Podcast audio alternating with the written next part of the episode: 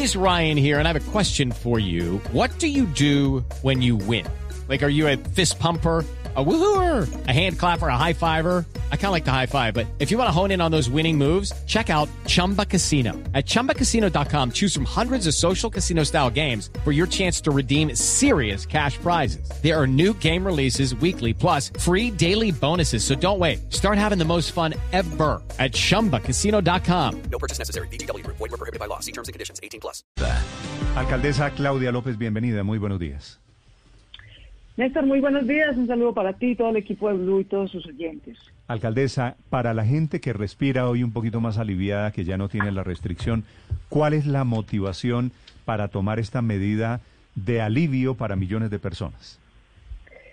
Pues es el resultado de habernos cuidado y de haber cumplido las medidas que adoptamos a lo largo de enero. Yo quiero agradecerle a toda la ciudadanía que en su inmensa mayoría cumplió su respectivo turno de cuarentena en su localidad, regresó a casa temprano, casi todo el mes de enero volvimos a las 8 de la noche a casa, incluso algunos fines de semana nos quedamos todos, todos en casa, eh, aliviando la presión que teníamos sobre el sistema sanitario y bajando la velocidad del contagio. Como siempre, Bogotá, ejemplar en su cultura ciudadana, nos ayudó a salir de este segundo pico. Pasamos de tener 52 mil casos activos, 52 mil personas enfermas en el mismo día. Hoy estamos en 32 mil, siguen siendo muchos, pero afortunadamente menos.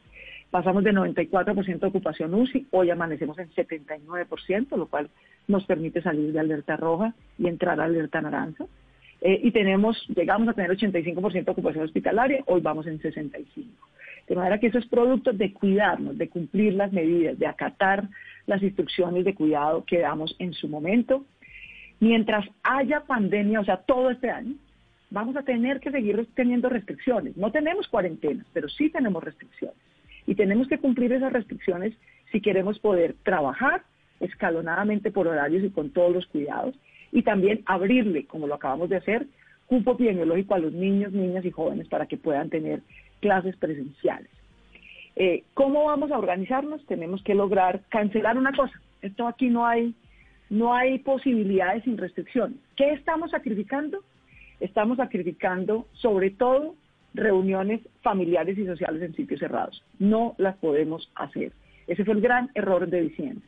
Esa cantidad de reuniones familiares en sitios cerrados, con familia ampliada con la que no vivimos, terminó produciendo la segunda ola de contagio. De manera que vamos a sacrificar esa lección aprendida. Vamos a trabajar por horarios escalonados. No podemos volver a, la, vida de hace unos años donde todos salíamos a trabajar de 5 a 8 de la mañana y todos regresábamos de 5 a 8 de la noche. Nos toca escalonado. Eh, y además vamos a cerrar la ciudad, todos los establecimientos y demás cerrarán a las 11 de la noche. Todo ello con el propósito de que tengamos un cupo epidemiológico equilibrado que nos permita trabajar por horarios por sectores y eh, tener clases presenciales, graduales, progresivas y seguras a partir del próximo lunes en los jardines y colegios privados y a partir, a partir del 15 de febrero en los jardines y colegios públicos. Sí. Alcaldesa, una, una aclaración. Ese que vamos a cerrar los establecimientos comerciales a las 11 de la noche, en la práctica significa toque de queda para la ciudad, de todas formas. No, no, toque de, toque de queda es una restricción a la movilidad. Sí, pero si no, hay, establecimientos comerciales... Lo que hay es una restricción a los horarios de atención. O sea, puede que alguien esté caminando por la calle a las once y media, nadie le va a decir nada. Pero todos los establecimientos cierran a las 11 de la noche. Ok, establecimientos cerrados. Alcaldesa, usted dijo ayer que hemos superado el segundo pico de la pandemia, que básicamente es lo mismo que piensan sus colegas, los alcaldes de Medellín y de Cali y de Barranquilla, prácticamente en todo el país. ¿No estamos cantando victoria prematuramente un poquito antes de tiempo? ¿Esto no es demasiado riesgoso retar al coronavirus y decir, ya pasamos el segundo pico? No es que no estamos retando al coronavirus ni estamos cantando ninguna victoria. Estamos manteniendo muchas medidas de cuidado y de su estricto cumplimiento depende que esta tendencia a la baja siga. Si no, si no se cumplen todas estas medidas que estamos poniendo, lo que hacemos es estancar la buena tendencia que llevamos.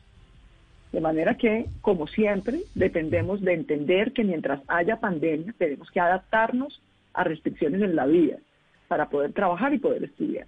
Y tenemos que sacrificar algo. Lo que más tenemos que sacrificar son reuniones familiares o sociales en sitios cerrados no ventilados. Eso es mortal, literalmente mortal.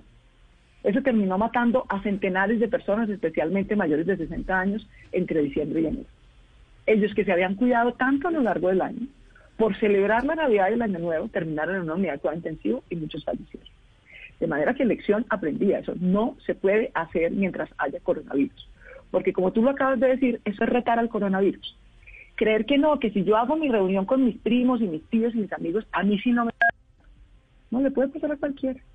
A cualquiera. A gente que ha tenido muchos cuidados, que se cuida a lo largo del año. Y un mínimo descuido, un mínimo descuido termina en muchas muertes y dolor.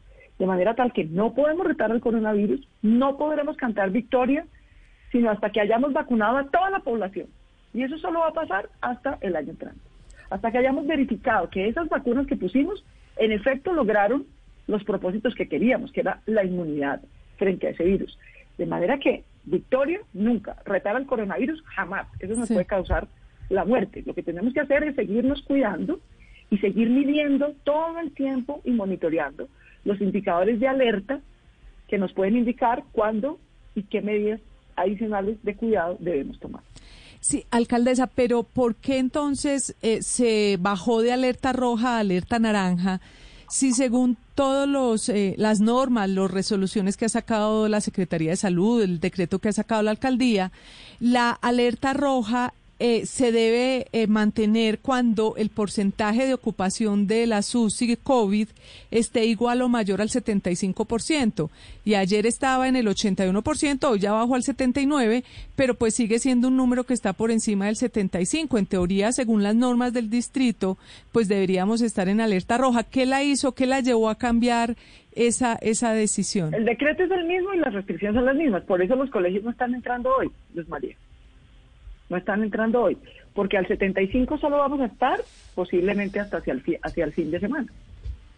De manera que por eso los colegios privados van a entrar solo hasta el próximo lunes. Pero técnicamente entonces estaríamos en la alerta roja, alcaldesa, ¿o no? Hospitalaria, hospitalaria. La alerta roja hospitalaria sigue hoy. Es decir, tenemos, ¿qué implica la alerta roja hospitalaria?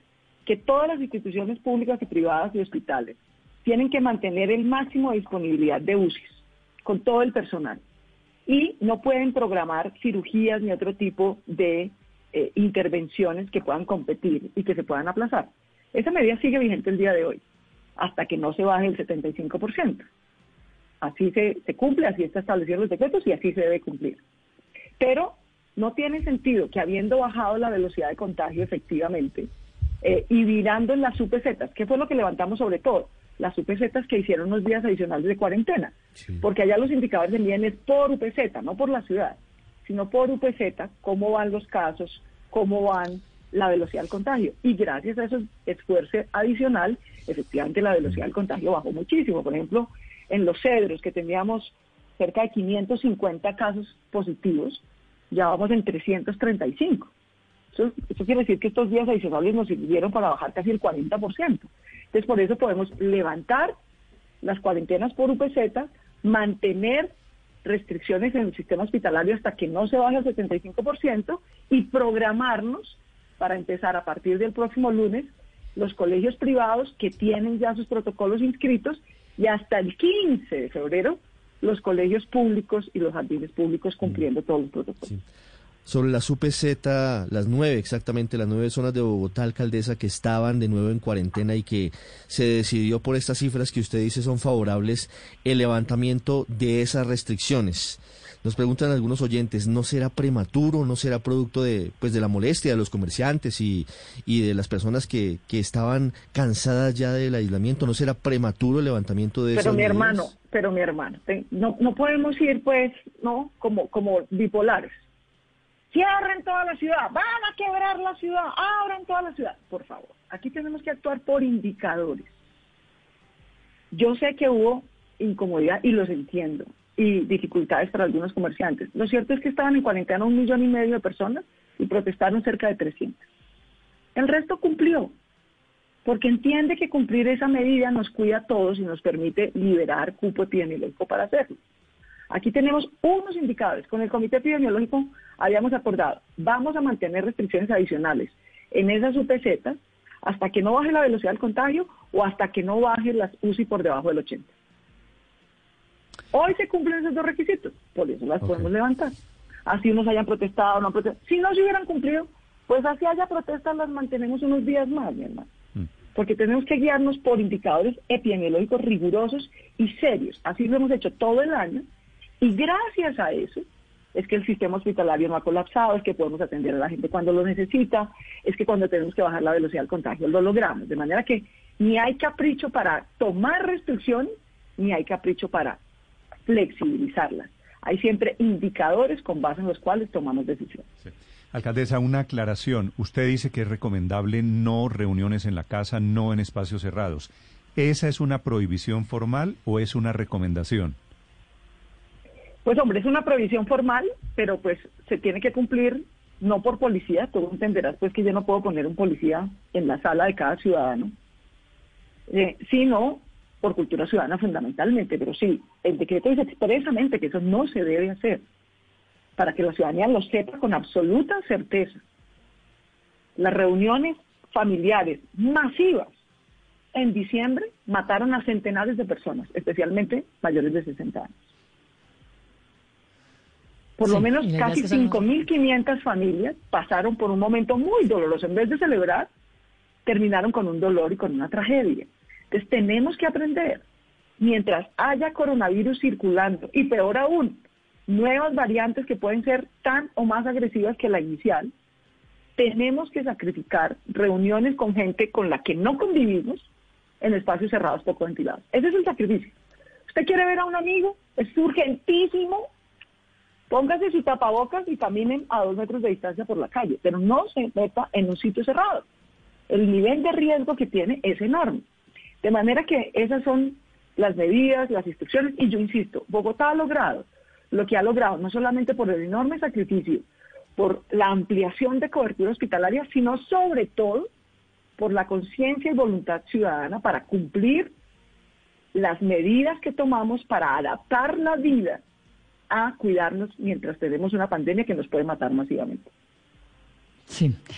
Sobre esas nuevas variantes, alcaldesa, que dice usted pueden ser más agresivas que la inicial, que de hecho lo son, como la sudafricana, Lo un son. 70% más contagiosa y, la brasileña, que ni se diga, pues le hace a uno pensar que pasamos el segundo pico, pero se nos viene también el tercero cortesía de estas nuevas variantes y además porque también por definición un virus es algo que se sigue multiplicando a niveles exponenciales.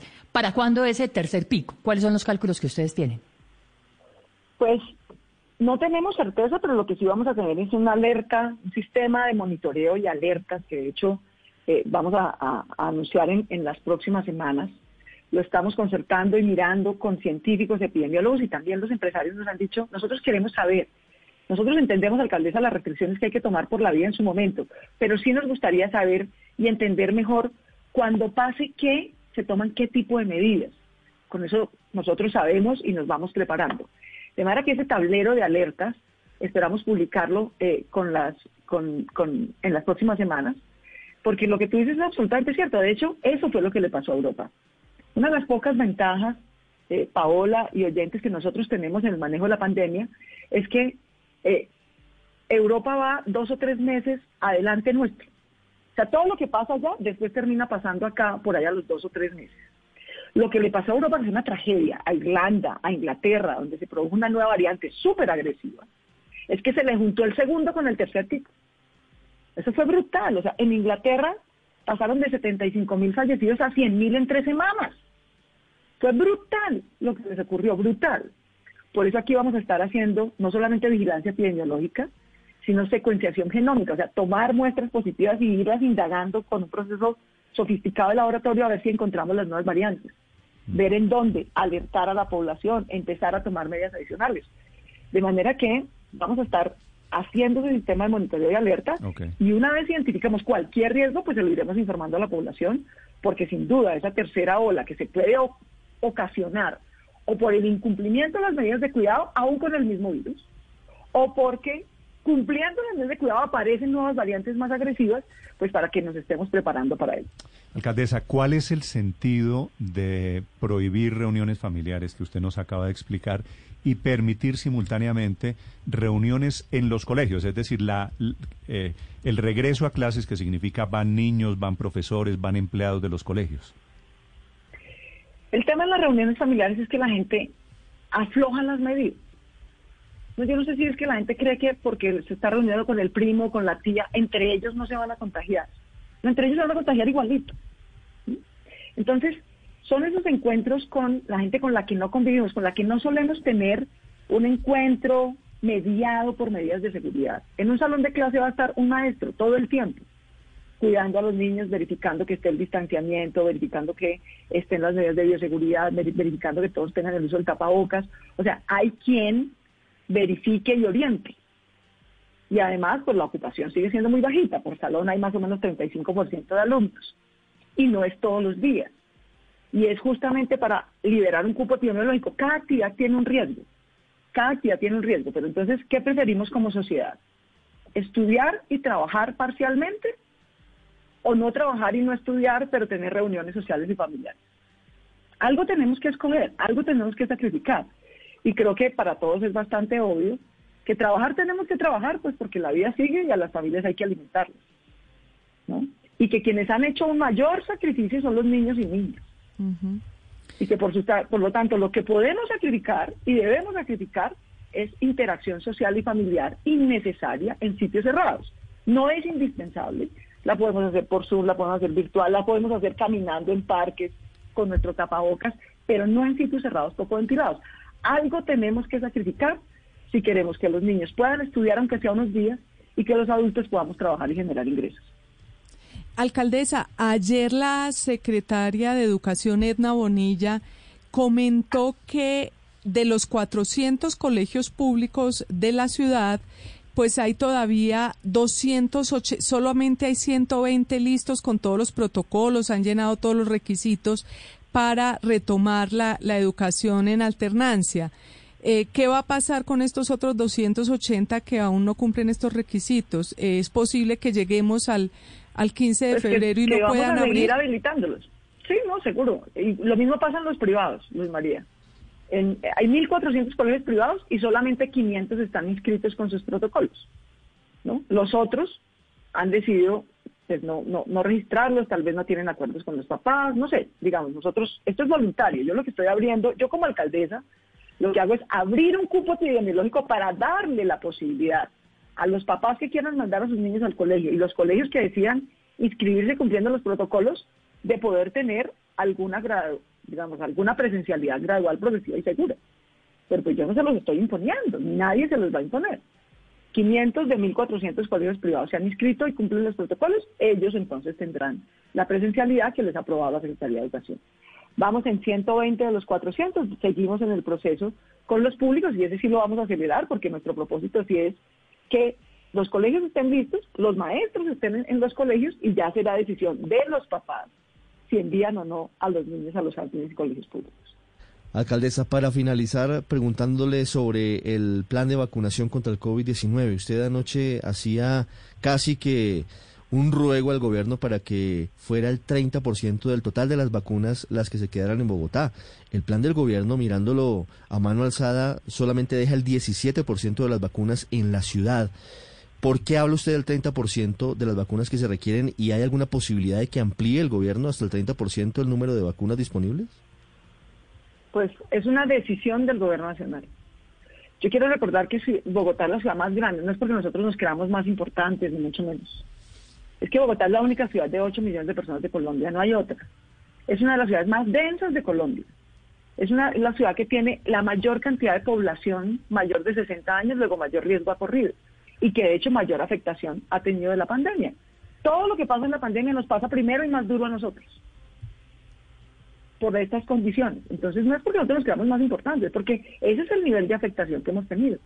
Pero además porque esta ciudad produce la mitad de los ingresos con los que cuenta el gobierno nacional. Produce un tercio del PIB de Colombia. Entonces aquí también tenemos que tener, creo yo, cierta lógica epidemiológica para la mitigación del riesgo, pero también socioeconómica para la mitigación del riesgo. Eh, y además, pues porque no nos dejan comprar. Si el gobierno nos dejara comprar vacunas, pues nosotros complementamos con nuestro propio esfuerzo. Pero aquí el gobierno, con razón, no digo que no, ha dicho no, el único que compra vacunas es el gobierno nacional, el único que las importa y el único que las distribuye. Eh, entonces, yo sí creo que ese es un criterio que hay que, que hay que tener Y digo, insisto, no solo para Bogotá, sino en general para, para el país. Pero también lo digo por razones prácticas. Por ejemplo, la vacuna de Pfizer, que requiere una logística de refrigeración de menos 70 grados. Si esa vacuna de Pfizer se distribuye en cualquier sitio, por fuera de Bogotá, Cali, Medellín y Barranquilla, la probabilidad de que se pierda es enorme.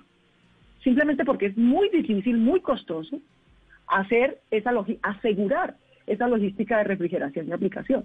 Entonces, por ejemplo, las vacunas de Pfizer, distribuirlas por fuera de las cuatro principales ciudades, realmente es casi botarlas a la caneca, pues no tendría mucho sentido. La probabilidad de que se pierda la cadena de refrigeración y por lo tanto se pierda la vacuna es enorme. Entonces, Combinando todas esas razones, yo sí espero, aquí seguimos, hoy es 3 de febrero y ni Bogotá ni ningún municipio de Colombia sabe hoy con certeza cuándo y cuántas vacunas le van a entregar. Sí, pero... Ninguna, incluida Bogotá. Entonces esperamos tener esa razón muy pronto y que sí se tengan estas consideraciones epidemiológicas, bioéticas, pero también socioeconómicas de riesgo. Sí, pero alcaldesa, eh, entendiendo pues que todavía no sabemos o no sabe la administración el número de vacunas, ¿cómo va la logística? ¿En qué está? La logística está bien, la logística está bien, Felipe. Es que yo quiero recordar quiénes vacunan en el país antes de que hubiera coronavirus. ¿Quién vacuna a la población? Las alcaldías, las secretarías de salud. Yo estoy un poquito preocupada ni siquiera por la cantidad y la fecha, sino por la centralización del proceso de vacunación.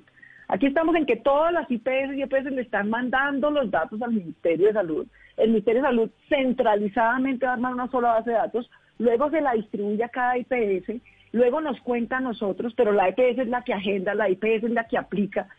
El centralismo ha sido enemigo del funcionamiento del Estado en Colombia. Tenemos que tener una cosa más descentralizada y mejor coordinada, que nos den los criterios que quieran que cumplamos, los que quieran pero Bogotá, Bogotá, los 420 vacunadores de Bogotá en sus redes públicas con los hospitales privados, nosotros somos los que sabemos cómo se ponen 4 millones de vacunas al año, porque lo hacemos todos los años. Nosotros tenemos un PI web, que es un software en el que registramos la vacunación que hacemos todos los días, que llevamos usando 20 años. Ahora nos están diciendo, no, no, no, ese que ustedes nos usando 20 años, no, ese no. Uno que nosotros vamos a hacer nuevo. ¿Por qué? ¿Por qué no es más fácil usar lo que ya tenemos, lo que ya sabemos usar y le trasladamos al Ministerio de Salud la información para que ellos la puedan monitorear centralizadamente? Ese centralismo a mí me preocupa y en general a los alcaldes, hablaba yo con el alcalde de Cali, preocupado por lo mismo, de Medellín, preocupado por lo mismo. Conversamos el otro día que nos encontramos también con el alcalde de Bucaramanga, preocupados por lo mismo. El centralismo ha sido enemigo del funcionamiento del Estado. Entonces tenemos que tener coordinación, pero también flexibilidad para poder hacer eso tan masivamente como podamos. Déjeme ahí hacerle una pregunta. ¿No es centralista la propuesta de darle el 30% de las vacunas a Bogotá?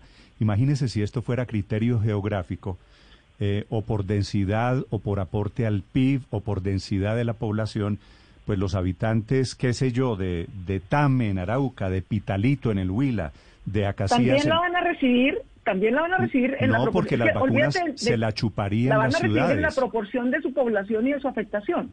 Si Tame Arauca tuviera 8 millones de personas, el 23% de los fallecidos y hasta el 28% de los contagiados, en esa proporción le deberían dar vacunas.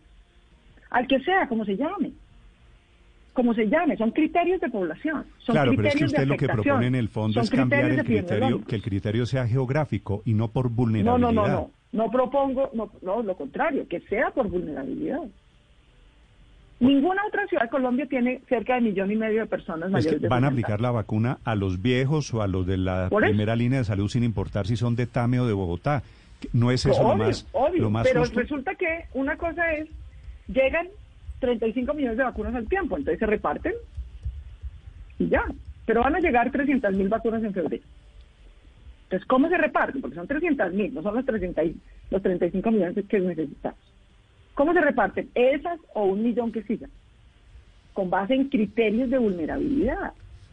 La vulnerabilidad está dada por el volumen de población, en particular por el volumen de población de mayor de 60 años, por el volumen de afectación de contagiados, por el volumen de afectación que hemos tenido en la pandemia en fallecidos, que está directamente relacionado con qué tantos somos, qué tantos adultos mayores somos y qué tantas comorbilidades tenemos. Entonces, los criterios son estrictamente de vulnerabilidad. Imagínese si en el mundo- Estrictamente de vulnerabilidad. Imagínese si en el mundo se aplicara el mismo criterio que usted está pidiendo aplicar Así para Bogotá. aplica. Estados Así Unidos se, quedaría, dice, pero ¿qué le van a dar vacunas a Colombia si aquí está, Es lo que la, mitad, la mitad del PIB mundial? Es lo que está criticando, Así se ha Duque. aplicado, Duque así está se ha aplicado en todos los países. En todos los países se aplican criterios de vulnerabilidad para la distribución de las vacunas. En todos los países. Entonces, insisto, ninguna otra ciudad de Colombia tiene cerca de millón y medio de personas mayores de 60 años con comorbilidad. Entonces, ese es un criterio de vulnerabilidad. Y con esos criterios de vulnerabilidad debemos distribuirlo. De hecho, en términos generales, eso es lo que dice, eso es lo que dice la reglamentación del Ministerio de Salud. Yo lo que estoy es aplicando esos criterios de vulnerabilidad y convirtiéndose en un porcentaje. Eso me da cerca del 30%. Y eso es lo que esperamos, esperamos ir recibiendo paso a paso. Y esperamos también que esa aplicación no solamente se coordine, sino se flexibilice con todas las alcaldías del país para que se pueda hacer como queremos, tan masiva y tan rápida como podamos, porque eso es lo que al final nos va a dar inmunidad. Es la propuesta de la alcaldesa Claudia López, 7 de la mañana, dos minutos. Alcaldesa, gracias por acompañarnos esta mañana. A ustedes mil gracias y a todo Bogotá mil gracias por cumplir las medidas de cuidado de manera tal que podamos trabajar escalonadamente, abrirle cupo epidemiológico a los niños para que estudien, sacrificando las reuniones sociales y familiares en sitios cerrados. Este es el reporte. para todos y mil gracias. Reporte del COVID, reporte de la reapertura de Bogotá a partir de esta mañana y reporte de la petición al gobierno nacional. It's time for today's Lucky Land horoscope with Victoria Cash. Life's gotten mundane, so shake up the daily routine and be adventurous with a trip to Lucky Land. You know what they say. Your chance to win starts with a spin. So go to LuckyLandSlots.com to play over 100 social casino-style games for free for your chance to redeem some serious prizes. Get lucky today at LuckyLandSlots.com. Available to players in the U.S., excluding Washington and Michigan. No purchase necessary. VGW Group, void where prohibited by law. 18 plus terms and conditions apply.